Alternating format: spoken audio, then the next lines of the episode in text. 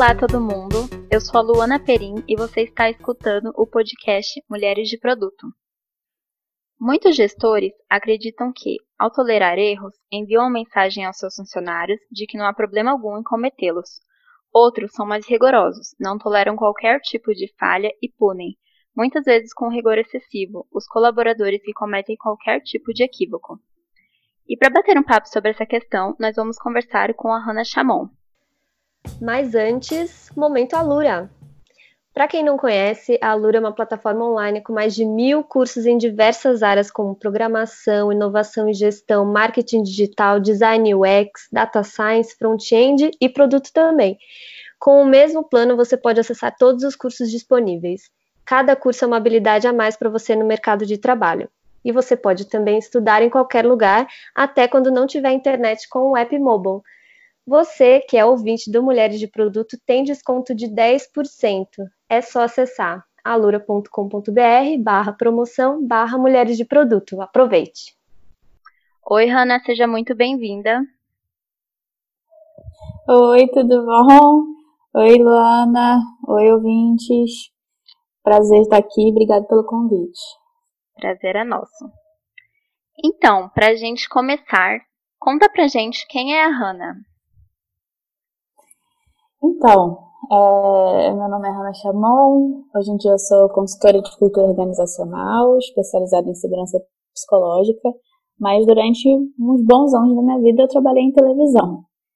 E eu trabalhei em televisão, era apaixonada por televisão, minha vida toda cresci vendo TV, e eu trabalhei em alguns anos numa empresa de, de mídia e eu cheguei num ponto que eu queria me desenvolver mais, estudar, desenvolver minha carreira, minha vida pessoal. E aí eu fui fazer um mestrado na Inglaterra, numa escola chamada Hyper Island. É um mestrado em inovação, onde eu comecei a estudar muitas coisas do mundo que eu nunca tinha imaginado e a minha visão começou a mudar um pouco sobre a vida sobre as empresas, sobre o meio corporativo.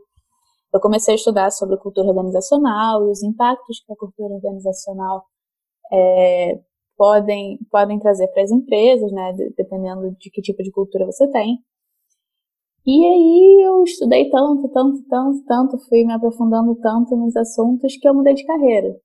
Eu voltei para o Brasil no final do ano passado, né? Eu desenvolvi minha tese em segurança psicológica nos Estados Unidos, junto com um PhD e autor, o nome dele é Timothy Clark. Ele acabou de lançar um livro chamado The Four Stages of Psychological Safety. E eu trabalhei com ele no final, do, no desenvolvimento final do livro, né? Quando eu estava escrevendo minha tese sobre segurança psicológica. E aí eu voltei final do ano passado para o Brasil e eu estou trabalhando como freelancer, consultoria, é, facilitação de workshop. E eu trabalho também numa empresa de educação corporativa, é uma escola de inovação e transformação chamada Airship. A gente dá cursos justamente em inovação, é, digital transformation, é, novas lideranças, cultura, tudo isso que a gente vai falar aqui hoje. Nossa, muito legal. Bastante coisa que você fez, hein, Hannah? É, e da onde que veio assim seu interesse em se especializar, em fazer o seu curso nessa área? Então, o interesse em fazer o curso que eu fiz veio porque é um curso prático. Né? Então, a Hyper é uma escola de inovação que ela tem uma metodologia bem prática. Né? O lema deles é Learning by Doing. E aí, quando eu estava estudando, é, pesquisando para achar meus mestrados, para saber para onde eu queria ir, etc., eu não queria um mestrado acadêmico, eu queria um mestrado prático mesmo, é, focado no mercado. E aí, por isso eu fui para lá. E meu interesse em mudar de área foi porque justamente eu comecei a entender é, questões que poderiam desconstruir algumas vivências que eu tive no mundo corporativo. Né? Então, como a gente poderia melhorar, é, tirar alguns obstáculos das, dos funcionários de, de empresas, né, e de times e de líderes da vida mesmo, que atrapalham bastante rendimento, performance e tudo, como a gente podia fazer isso através da cultura organizacional. E estudando sobre cultura organizacional, eu entrei em segurança psicológica. Né? A primeira vez que eu ouvi sobre segurança psicológica foi num TED Talk que eu vi na internet da Amy Edmondson, que é a mãe da segurança psicológica, e eu falei, nossa, tem alguma coisa aqui interessante. E aí eu fui cavando, cavando, cavando e achei um propósito, assim. Legal. E para a gente entender melhor, o que de fato é a segurança psicológica? Então, a segurança psicológica, na verdade, ela trabalha na construção de relações interpessoais mais eficientes e menos tóxicas, né? Se a gente pode falar, dar um resumão assim de entrada do que é a segurança psicológica. E para a Amy Edmondson, que é a pessoa que criou o conceito, é, você tem segurança psicológica quando você se sente seguro para interagir com as pessoas, dar suas opiniões, né, compartilhar suas ideias, dar feedbacks, fazer perguntas, tirar dúvidas e até errar, sem, ser, sem o medo de ser punido ou julgado. Né? Então você tira o medo do ambiente, porque você evita julgamentos ou punições quando a pessoa está simplesmente interagindo. Complementando a Amy Edmondson, o Timothy, né, que foi o autor que, com quem eu trabalhei, no livro dele, ele diz que para a gente atingir o auge da segurança psicológica, a gente tem que passar pela construção de quatro estágios. O primeiro é você se sentir incluído. O segundo é você se sentir seguro para aprender. O terceiro é você se sentir seguro para contribuir. E o quarto é você se sentir seguro para questionar o status quo. E só quando você chega no quarto estágio, que é segurança para questionar o padrão das coisas, né? Você tem inovação. E nesse caso a gente pode dizer que a segurança psicológica é o alicerce da inovação. Porque sem questionar o padrão das coisas, a gente não tem um novo, né? A gente não tem ideias criativas, inovadoras, etc. Então, isso é, por definição, segurança psicológica. E a gente pode acrescentar isso também, é que quando é, a gente fala construir relações mais eficientes e menos tóxicas, né? São relações na base, construídas na base do respeito, transparência e empatia, né? Eu tô falando com você e te respeitando pelo que você é. Independente de quem você seja, de onde você vem, eu te respeito por isso. É, então eu te respeito pelo que você é. O que também fomenta um pouco a diversidade, porque eu estou respeitando a opinião da pessoa né? E eu começo a, a, a respeitar as diferenças das pessoas também. E isso faz com que a gente comece a entender e prestar mais atenção nas diferentes perspectivas, de ideias diferentes. Né? Então, a, a, construção de ambientes seguros, né, que é a construção de culturas de segurança psicológica, ela fomenta algumas coisas na empresa, ela impacta a empresa de algum jeito. A gente parte do princípio que a segurança psicológica desconstrói ambientes de medo, porque a gente tira a, o peso da punição e do julgamento da, das, das atitudes. Então, ela desconstruindo ambientes de medo, ela está também prevenindo problemas de saúde mental, porque o estresse excessivo no ambiente, ele gera problemas de saúde mental, como burnout, como ansiedade, como depressão, e a gente sabe que esses números estão crescendo né, dentro de ambientes empresariais. Além disso, quando a gente constrói relações de relações baseadas em respeito e transparência, né, nossa comunicação com o outro é mais transparente, a gente fortalece laços de confiança, né? Então, imagina, um líder, né, a gente está falando do líder, um líder, ele precisa estabelecer e construir laços de confiança com a sua equipe. Senão, se a equipe não confia no líder, ele, é, assim, não tem engajamento, é, não, não, não tem um espelho, um guia para se mirar e, e liderar aquela equipe. E mesmo em equipes de autogestão, assim, a gente sempre tem que ter, dar exemplo, né? E essa transparência, ela fortalece os laços de confiança. E aí, como eu falei, isso gera engajamento, e aí engajamento a gente sabe que gera produtividade, gera performance, aumenta a retenção.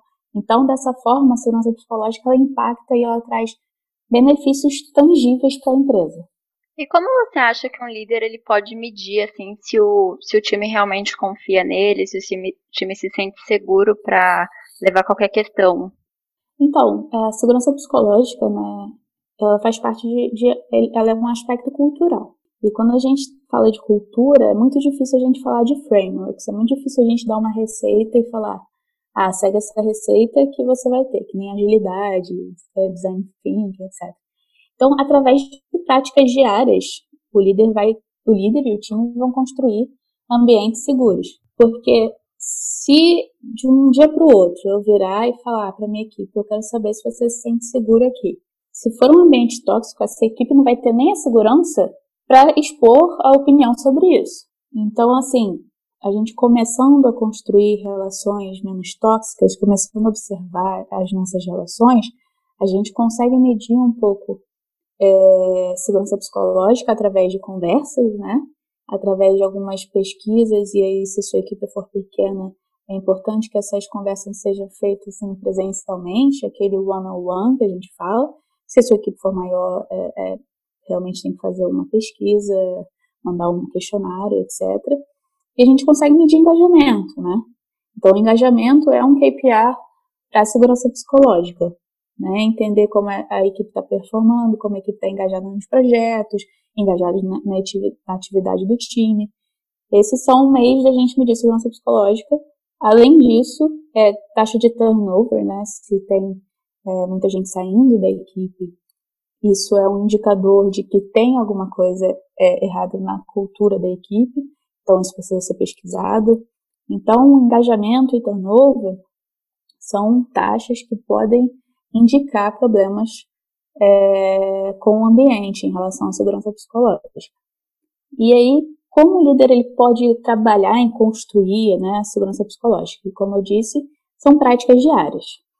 Então, para começar, quando a gente fala de líder, a gente está falando de uma liderança facilitadora, né? A gente não está falando de um gestor que, comanda, é, que, que gere na base de comando e controle. Então, esse é o primeiro passo que a gente tem que construir, né? É um líder que está ali jogando junto, é um líder que está ali para guiar, para servir como referência e justamente para contribuir com o seu time, né?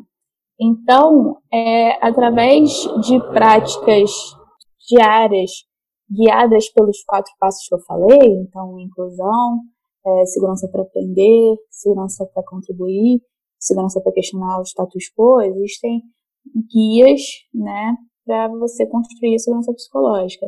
Então, assim, falar, é, perguntar mais do que falar é um deles, você exercitar isso sempre, né? Você remover barreiras, né? Porque a hierarquia, ela coloca várias barreiras em equipes, então, às vezes, o, o líder, né, o gerente não fala com o estagiário, ou o, o, o estagiário só pode falar com o assistente, é, o analista não pode mandar e-mail para o gerente, isso coloca barreiras na comunicação do seu time e que afasta o seu time. Então, as pessoas não conseguem ter a transparência é, do, do que está acontecendo no time, né? As informações não circulam e quando a informação não circula, o time não se comunica. E isso é um problema sério, né? Isso afeta é, o trabalho que eu faço, isso afeta o trabalho que o time faz.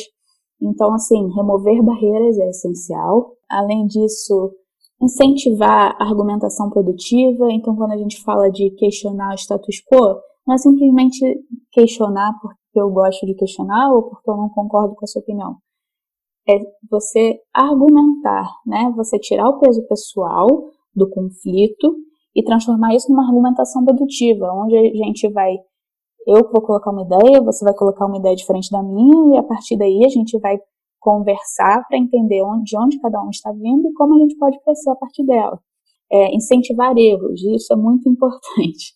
Quando a gente fala incentivar erro, não é ignorar erro, é incentivar errar rápido e aprender a partir do erro. O foco não está em punir o erro, o foco está em aprender a partir do erro. E ou muitas outras é, práticas que podem construir ambientes seguros, né? Senão a gente fica aqui falando até amanhã. É, sobre erro, inclusive eu já vi uma história bem legal que era é, basicamente assim: se um funcionário ele fez alguma coisa, errou, né? Vamos supor um, um desenvolvedor lá estava mexendo nos códigos e sem querer apagou o banco de dados. É, a culpa não era do estagiário, a culpa é da empresa que deixou o estagiário ter acesso àquilo, entendeu? Ele deveria, tipo, alguém com mais experiência. Então, sempre, tipo, incentivar assim, que, putz, não, problema, a culpa não foi sua é, sempre a culpa é da empresa porque ela não, ela deveria ter previsto essa situação. Exatamente, isso muito com que eu estava falando de remover barreiras, né? Porque, assim, o estagiário, se ele apaga, provavelmente, se ele apagou o banco de dados, ele não entende qual impacto isso vai gerar na cadeia maior. Né? A partir do momento que essa comunicação ficar mais horizontal e as pessoas poderem se falar, a informação circular, ele vai entender melhor o, o, o, impacto disso. Né? E isso que você falou também, a culpa não é dele. A culpa é de como esse time se organizou para deixar isso acontecer. E além disso, tem uma coisa que eu queria citar também. Quando a gente fala de segurança psicológica, as pessoas têm autonomia para ser quem são, né? E mais é, flexibilidade de trabalhar, autonomia para trabalhar. A gente não está falando que as pessoas podem fazer o que quiser sem comprometimento com isso. Quando a gente cresce a progressão dos quatro estágios, cresce junto autonomia e responsabilidade. E aí é autorresponsabilidade, né? Accountability, self-accountability. Quanto mais autonomia você tem, mais de autorresponsabilidade você tem. Então, assim, beleza, o erro não foi no estagiário, mas ele tem que entender o impacto disso. Né? A gente tem que entender o impacto dos nossos atos e não apontar erro nos outros também. Né? Entender que se eu tenho uma demanda para o dia tal, eu tenho que ter a consciência e me responsabilizar que eu vou entregar essa demanda mesmo que ninguém me cobre por, me cobre por isso, né? Porque quando a gente fala muito de autogestão, existe muito esse medo de, ah, tá bom, ninguém vai me cobrar e vai virar oba-oba. E não é bem assim. A gente tem que sempre lembrar da progressão entre autonomia e responsabilidade. Uma, assim, prática de construção de qualquer tipo de cultura, que eu diria, é o feedback. Feedback é essencial para construir relação de transparência e desenvolver o colaborador, seja ele o líder, o CEO ou o estagiário. Feedback é essencial. Infelizmente, é, ainda existe o medo do feedback, porque muitas empresas não trabalham feedback como algo construtivo para o funcionário, para o desenvolvimento do funcionário, e sim como uma punição. Existem empresas que têm feedback uma vez ao ano. Então, você imagina você trabalhar e uma vez por ano alguém vai te dizer o que você errou durante o ano e o que você acertou durante o ano. E o resto do tempo, você trabalhando no escuro, e se você errou, ninguém veio para você te dar um feedback de como você pode aprender por esse erro, ou então o que, que você tem que melhorar e desenvolver mais para você evoluir, progredir. O feedback, ele é sempre transparente, ele tem que ser sempre transparente. Então tem muito, muita gente fala sobre o feedback sanduíche, né? É aquele feedback que a pessoa entra, aí você fala uma coisa boa, uma coisa ruim, uma coisa boa no final, para a pessoa sair com a sensação de que tá tudo bem, isso não é muito bom. A pessoa tem que entender de fato o que está acontecendo e onde ela pode melhorar, né? Então, eu gosto de um feedback que é assim, sempre com mais transparência e objetividade possível. É assim, o que funcionou e aí a gente dá exemplos claros do que funcionou. Então, naquela reunião, você fez isso, assim, deu uma opinião que funcionou. Eu quero que você sempre dê sua opinião, se for baseada, embasada, etc. Isso funcionou, continue fazendo isso. O que não funcionou? Olha, em alguma atividade você não ajudou, não colaborou com seu time, você impôs sua voz mais do que os outros, não deu espaço para as pessoas falarem. Isso não funciona, por favor, não, faz, não faça mais isso. Eu preciso que você dê espaço para as pessoas falarem e o que eu posso fazer diferente, entendeu? É a gente tra trabalhar com exemplos e clareza. O que o funcionário fez que não funcionou, o que o funcionário fez que funcionou e o que o funcionário pode fazer diferente para desenvolver ele como funcionário e contribuir com o time.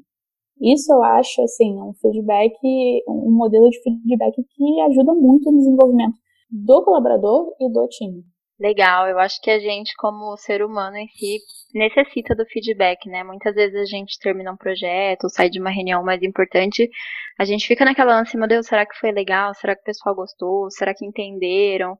É, ou da mesma forma que pode ser que a reunião acabou, todo mundo aplaudiu, mas você também não ficou com aquela sensação de que foi tão boa assim, né? Então, como você acha que a empresa ela pode trabalhar pra, com a cultura do feedback? Eu acho que o feedback é, tem que ser uma coisa normal.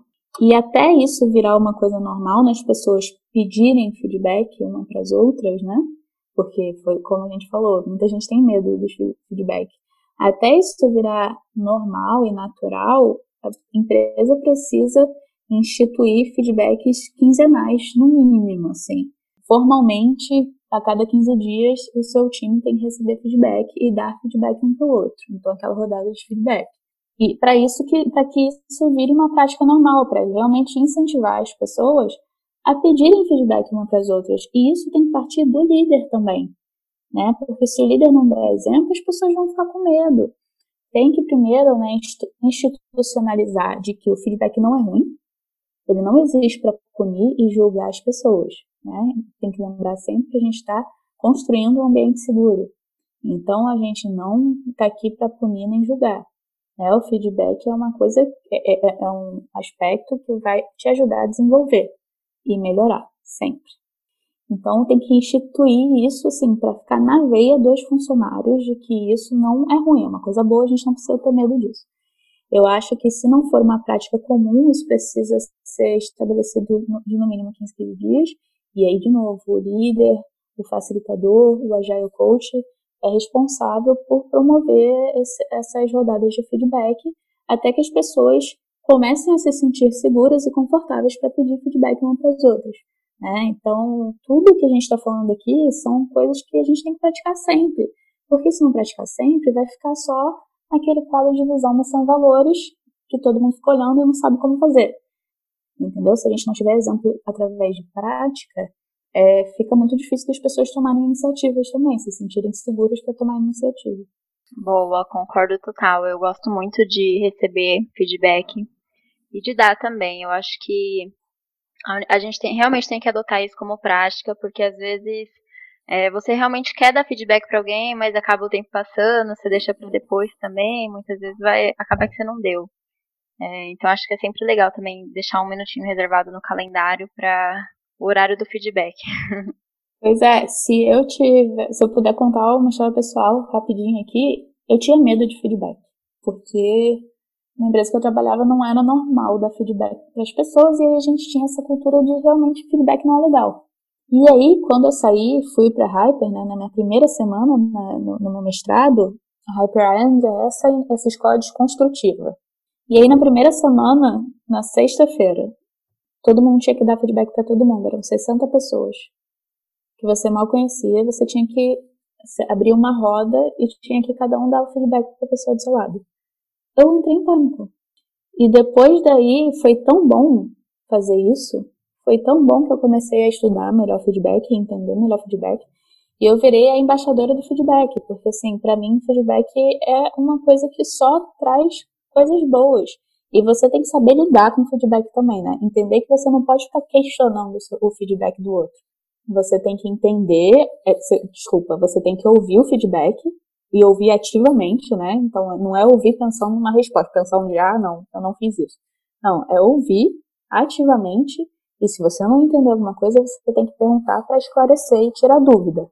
E se você quiser saber como você pode melhorar, você pergunta também. Mas nunca transformar o feedback numa discussão pessoal, sabe? É, eu acho que já comigo já aconteceu, assim, de justificarem algum ponto do feedback que você que a gente levantou, né?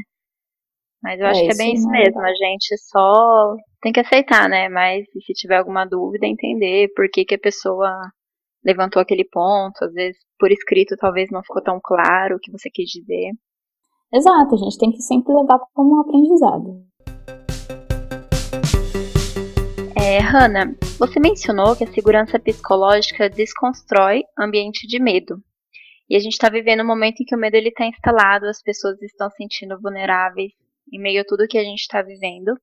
Qual a relação da segurança psicológica nesse momento em que o medo tomou conta?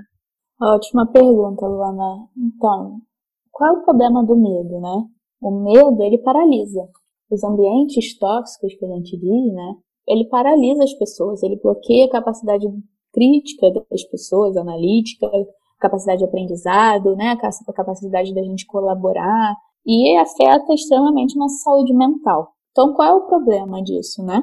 O problema é que, mais que a nossa saúde mental seja individual, né, então a nossa saúde mental é nossa, ela afeta a forma como que a gente se relaciona com o nosso time, né? E a forma como o time, a nossa equipe se relaciona, ela impacta se o ambiente é seguro ou não.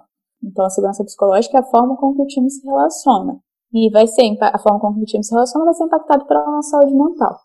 Então, como a gente pode construir segurança psicológica nesse momento? Né? E eu acho que, assim, além do medo, agora a gente tem o isolamento também.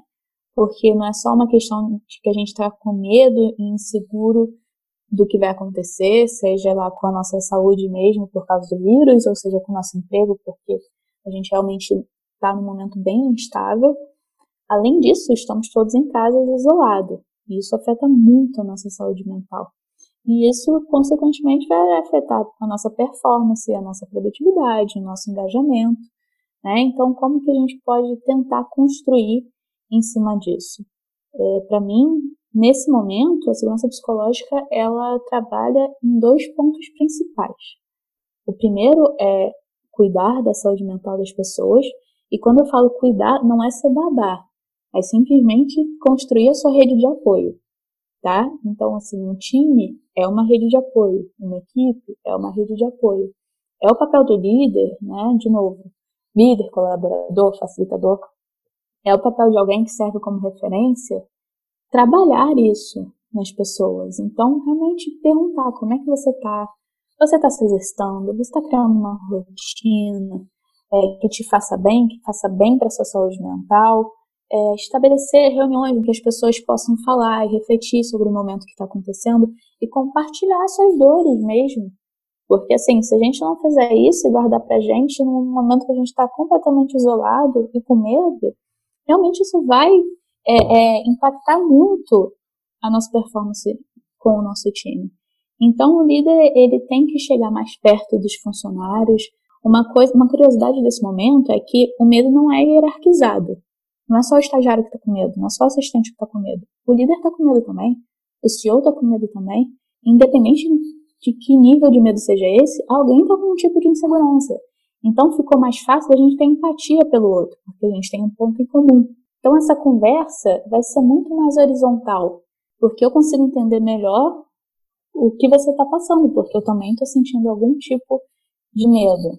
Então, assim, esse tipo de, de atitude em que o líder ele promova mesmo é, é, encontros para as pessoas socializarem, então um jogo online, né, um happy hour online, para as pessoas conversarem como está a sua rotina, né? O, o líder incentivar, olha, gente, tem esse tipo de exercício aqui, vamos se exercitar, sei lá, antes de trabalhar, vamos todo mundo acordar e se exercitar. Quem não quiser se exercitar, faz um clube de leitura, coisas desse tipo para de fato é, cuidar da saúde mental das pessoas e, e, e, e promover também pares, né, para que as pessoas é, uma fica checando a outra no seu grupo, para que essa, isso seja uma colaboração também, que todo mundo contribua com isso. É, isso é uma das formas que eu acho que assim, é extremamente importante para construir segurança psicológica nesse momento e, de fato, desconstruir esse ambiente de medo. O outro ponto é a comunicação. A comunicação, quando ela é presencial, já às vezes pode ocorrer algumas interferências. Imagina quando você vai para o online, né? Eu imagino que muita gente esteja passando por isso, se não estava acostumada a trabalhar remotamente. É, a comunicação fica um pouco mais difícil, tem várias interferências, você não está vendo a pessoa, ela não está vendo sua linguagem corporal, é, você não tem uma resposta imediata muitas vezes.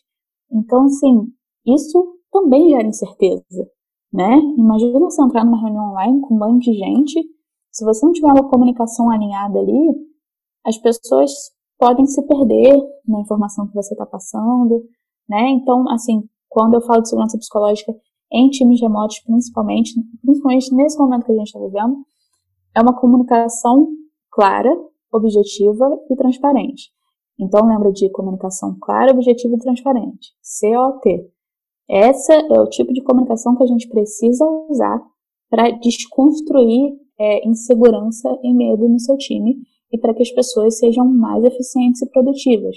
Então, realmente, assim, organizar reuniões, Nessa reunião você começa falando o que vai ser falado na reunião, o que as pessoas, qual é o objetivo da reunião, quanto tempo essa reunião vai durar, para as pessoas terem um foco no que você está falando. Ao final da reunião, quem precisa ressaltar e perguntar se alguém ficou com alguma dúvida e etc. Porque essa comunicação precisa estar muito alinhada. além disso, é, os feedbacks precisam ser mais é, é, recorrentes, né? Os check-ins precisam ser mais recorrentes. Você precisa estar sempre checando para saber é, como as pessoas estão indo, né? E isso não é para cobrar nada, é simplesmente para você alinhar e organizar as demandas, os projetos, etc. Tudo tem que estar muito alinhadinho. Então, assim, cuidar da saúde mental e ter uma comunicação clara, objetiva e transparente no momento que a gente está vivendo é essencial para construir segurança psicológica em times remotos, né? Porque muita gente está falando de como ter times remotos mais engajados e produtivos. A gente tem que entender, na verdade, como a gente faz para chegar lá. E a gente faz para chegar lá desconstruindo o medo, né? As pessoas precisam ter mais segurança no que estão fazendo e segurança psicológica. E você vai construir isso a partir de saúde mental e comunicação.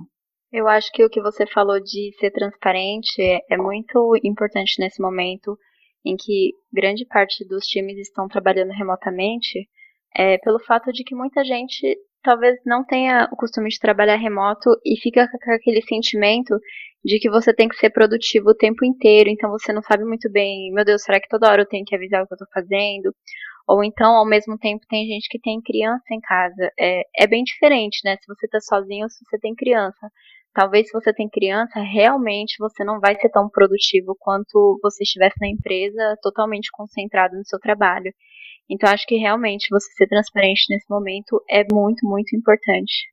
É essencial, porque assim, se a gente tirar, por exemplo, pelo que a gente está vivendo na nossa vida fora trabalho, né? A falta de transparência na comunicação, na informação, está fazendo a gente ficar com medo e fazendo o número de fake news só circular mais. Porque a gente não sabe em que a gente confia. Porque não existe uma transparência dos responsáveis para passar essa, informação para a gente. Então a gente tem medo de que ou não estão passando toda a informação, ou tudo fake news.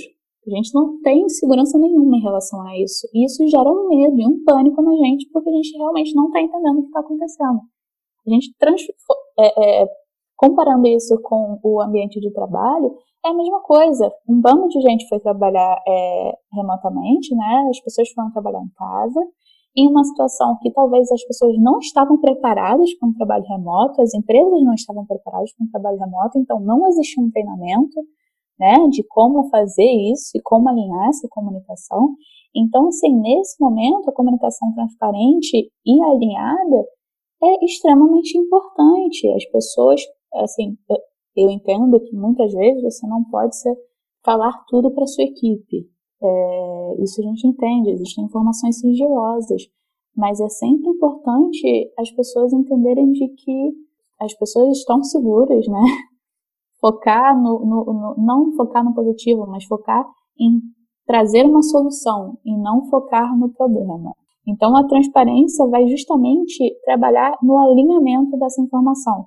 Então, cara, como eu vou mostrar que eu estou sendo produtivo? Você não precisa mostrar, porque não tem ninguém te vendo.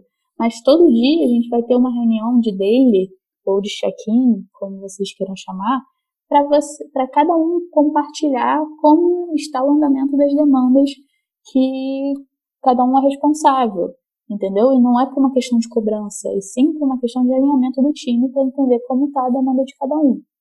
Perfeito, Hanna.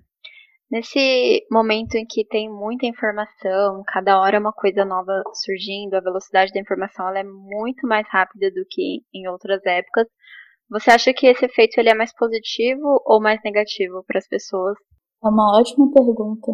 Gostaria de ter a, a resposta, inclusive. Vamos deixar anotado. Não, então. Foi um momento que um mundo novo se abriu de um dia para o outro foi possível trabalhar remotamente, foi possível estudar remotamente, foi possível interagir remotamente, muito além do que a gente já fazia antes, né? Porque, beleza, a gente usava a rede social todo dia, então o número de informação já era muito grande, mas agora a gente tem. A gente está fazendo, malhando online, a gente está vendo show online, né? Tudo online.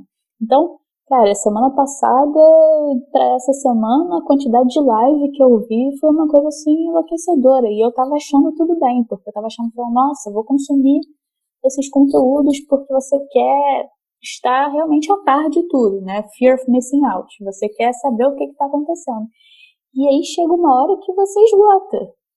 Porque é a mesma coisa se você estivesse trabalhando o dia inteiro com milhões de demandas e gente te pedindo coisa e você ficando louco em relação a isso. É realmente um estresse que, que gera.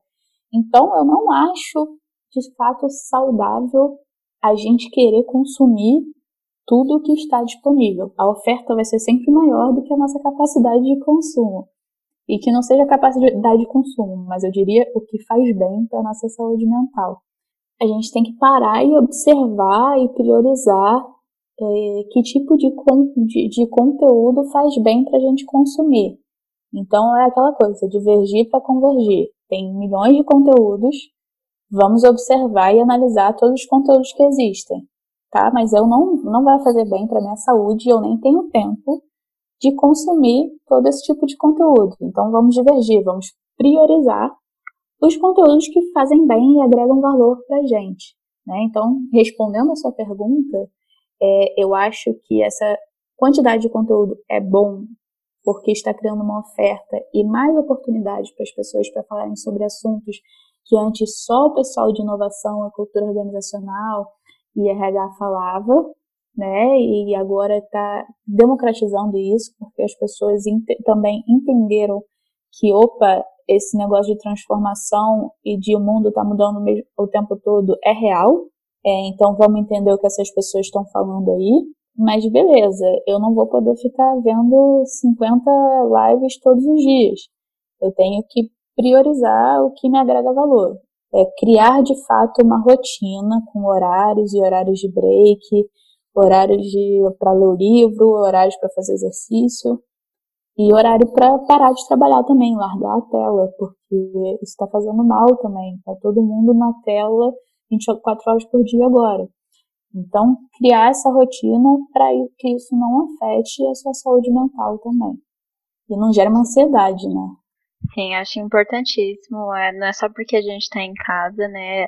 Tem que seguir certinho, é definir ali seu horário de trabalho, sua pausa, um momento para você alongar. Uhum.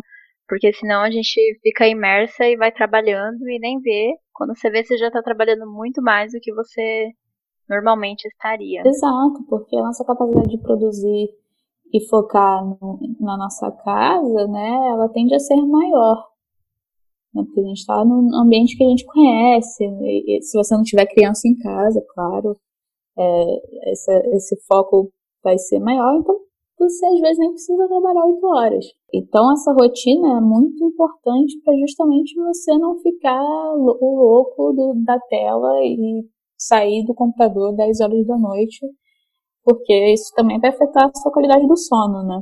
E além disso, existem coisas muito óbvias, né? E as pessoas tendem a ter dificuldade de processar o óbvio. Isso aqui é aquilo que fala, gente, não trabalha de pijama, isso é essencial. e aí a gente tem que estar falando mais segurança psicológica, a gente está falando de saúde mental mesmo.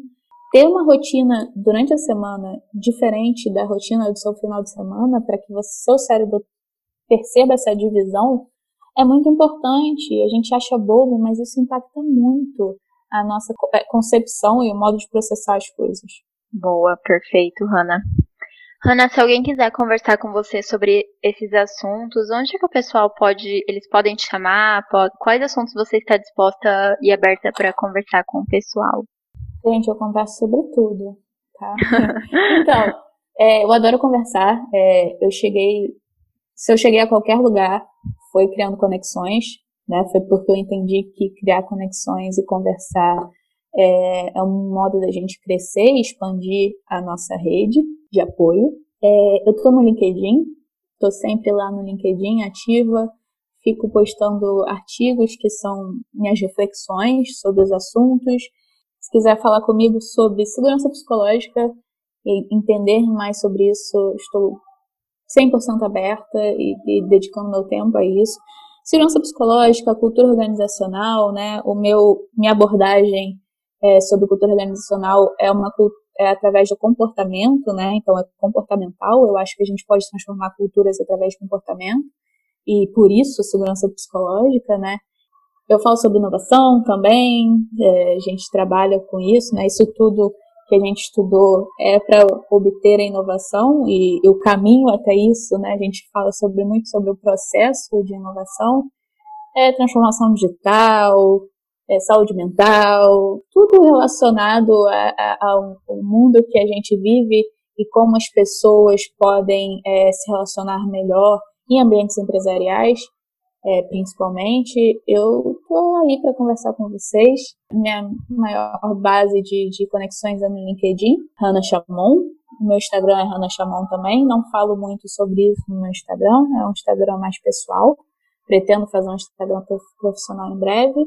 E eu acho que é isso.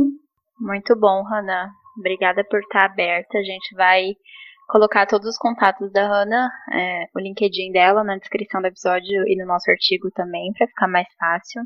E Hannah, muito, muito, muito obrigada por ter prestado o seu tempo para falar com a gente, para dividir um pouco e compartilhar todo o seu conhecimento, viu? Luana, o prazer é meu e eu acho que é isso. Eu acho que a gente está aqui para gerar conhecimento e a gente gera conhecimento através de informação e através de informação a gente pode transformar criar impactos, né? A gente não vai mudar o mundo, mas a gente vai criar impactos positivos, saudáveis, seguros, inclusivos. E eu acho que esse é o meu propósito. Sim, com certeza. E esse foi o episódio de hoje. Agradecemos você, ouvinte. Tem alguma sugestão de pauta, dica ou desabafo? Envia pra gente no podcast mdp@gmail.com. Nós também estamos no Instagram, é só colocar arroba Mulheres de Produto. E se você é mulher, acesse a nossa comunidade no Slack através do link dessa postagem.